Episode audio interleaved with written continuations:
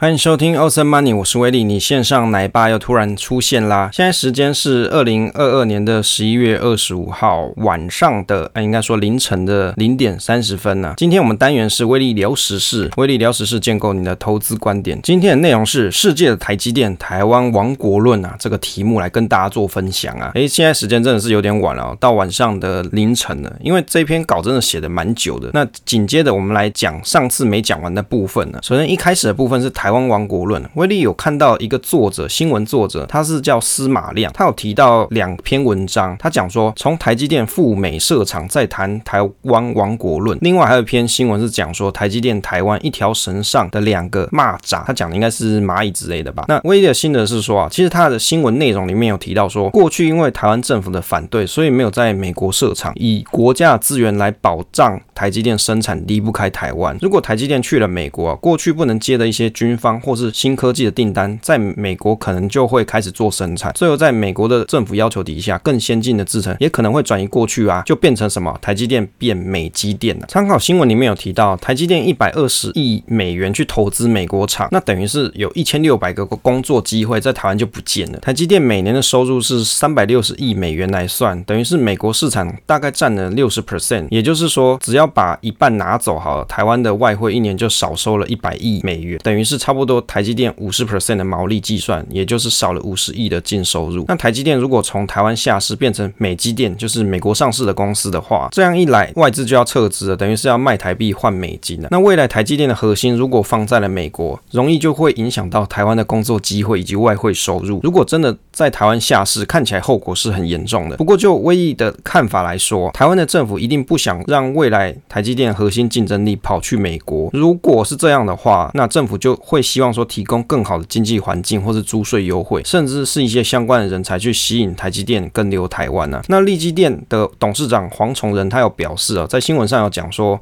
台湾的半导体产业之所以可以在世界上领先，主要还是在于说工程师的素质佳，还有成本比较低，价格比美国便宜。诶，我怎么觉得这段话就在讲台湾的劳工很好用，台湾的工程师很赞，对不对？又便宜又好用，又可以加班。我觉得其实哦，最重要是在说台积电最大的股东的意图跟想法，单一最大的。持股就是政府的国发会啊，政府的国发会呢，持股就有六点三八 percent 啊，那其他还有一些金融机构持股是二点八 percent，那国外的外资这些占呢是七十八 percent 左右，所以很多人会讲台积电是外资的公司，但是其实外资是很多人呢、啊，也就是这七十八 percent 是聚集了世界各地的外资进来买的，但是单一股东最大持股就是国发会，就是台湾的政府。我觉得对于政府来说啊，你要可以扛得住美国的压力啊，让台湾的竞争优势，台积电的竞争优势。不外流才是大家要关心的地方。有一个作者叫做工程师看政治，他发表一篇新闻或是文章啦，他里面有提到说，台湾要的不只是台积电设厂。那这个作者他有提醒三件事，要喊抗美救台啊。工程师看政治这一位作者他有提到，台积电是被美国强迫投资，因为可以出口中国的疫免豁免期的问题，等于就是假设美国他可能未来取消了这个豁免期，或是不要再给你延长了，或是只给三星有通关，给台湾的台积电不通关，那。变成是相较是打压台积电，让三星可以有更好的发展嘛？那二零一五年的时候，台积电赴中国设厂的时候，政府就有设一些投资规范。到了美国，等于是没有这些投资规范，而且是很先进的制程就在那边了，也就是 N 减一代嘛，就是三纳米也可能未来即将要在那边在第二阶段设厂的时候就会出现。那关于美国限制一些先进技术啊，或是晶片相关技术出口中国啊，这里面是在讲什么呢？是在讲说，例如说像韩国半导体大厂海力士。啊，它就有获得美国政府宽限期一年。那台湾的台积电也有获得一年的许可，等于是美国政府向全球最大晶圆代工厂台积电表示保证，让台积电可以把设备继续运送到南京的晶圆厂，让台湾的台积电在中国的扩产计划可以不变。那美国在十月七号的时候就祭出了对中国最严格的出口管制，等于是全面性的去封杀中国的半导体发展，规定说禁止美国晶片工具制造的厂商这些公司啊，你不能够。出货给中国高阶晶片生产的一些厂商，也禁止台积电这些第三国的企业在某些情况底下以美制设备为中国客户服务，除非美国批准是可以的。那也就是说，台积电主要在南京扩厂的这些成熟晶片的制程，也就是二二跟二八纳米，是目前中国最先进的晶圆厂。也就是未来如果一年这个时间到期的，那台湾如果要再继续南京这边扩厂啊，可能就会有一些问题，因为你东西可能进不去了。所以对于美国的这个手法来说，是不是会觉得有点 tricky 啊？就觉得这个一年真的是掐住人家脖子，对不对？因为台积电在南京厂，它还要扩厂，等于是它还有东西要运进去。那也就是它也把这样子的一个优惠啊发给了三星，等于是台积电竞争对手。我觉得这一招真的是蛮狠的。那接下来先把你掐住，然后再跟你说你来美国设厂，你敢说不要吗？这好像就有点困难，对不对？威利亚认为说，其实政府应该还是要去明定出来，到底可以去他国设厂的标准在哪里。例如说是 N 减一代吗？或者是享受政府租税优惠的半导体公司啊？如果你要享受这个优惠，那你就要限定你的高阶人才禁止泄露先进技术这些方式啊，来达到技术外流的问题啊。这是一些方式跟措施啊。那政府到底怎么说呢？关于台积电去美国这件事情怎么说呢？我们台湾的这个应该是经济部长王美花，他说台湾仍然会是全世界最大的先进制程输出国。那也有提到说三奈米已经在台南生产了，那两奈米的新竹用地也在整理当中。在产能的部分，全台湾半导体产能每个月大概是有两百万片的产能。那台积电到美国的五奈米每个月预估产能是两万片，等于是绝大多数的产能都还在台湾里面，没有去台化的问题啊。另外，最近有提出一个产业条例，是鼓励研发，等于是保持台湾在全球半导体重要地位。关于这个台湾晶片法，威利会在开另外一个节目时段跟大家做分享介绍了。对于王美花经济部长他的说法，我认为啊，台湾晶片法可以让半导体相关的公司享有更优惠的待遇，可希望可以让这些公司跟留台湾，不然呢、啊、会让很多人失业的，或者是你得要去海外工作。接着来看一下大家到底怎么去看这一次台积电设厂的一些新闻。国外的网友有提到说，那像台积电在美国生产嘛，假设是苹果手机要在台积电的美国厂生产他们家的晶片，那等于是说这个成本就会转嫁在未来以后美国销售的 iPhone。另外呢，台湾的政府可能不会希望说在台湾以外的工厂获得成功。那如果美国有能力满足自己的晶片需求，那中国对台湾的威胁难道就不会对美国经济造成威胁吗？那美国保护台湾的积极性也会降低。诶，我觉得这个国外网友啊，他联想的速度很快，他等于是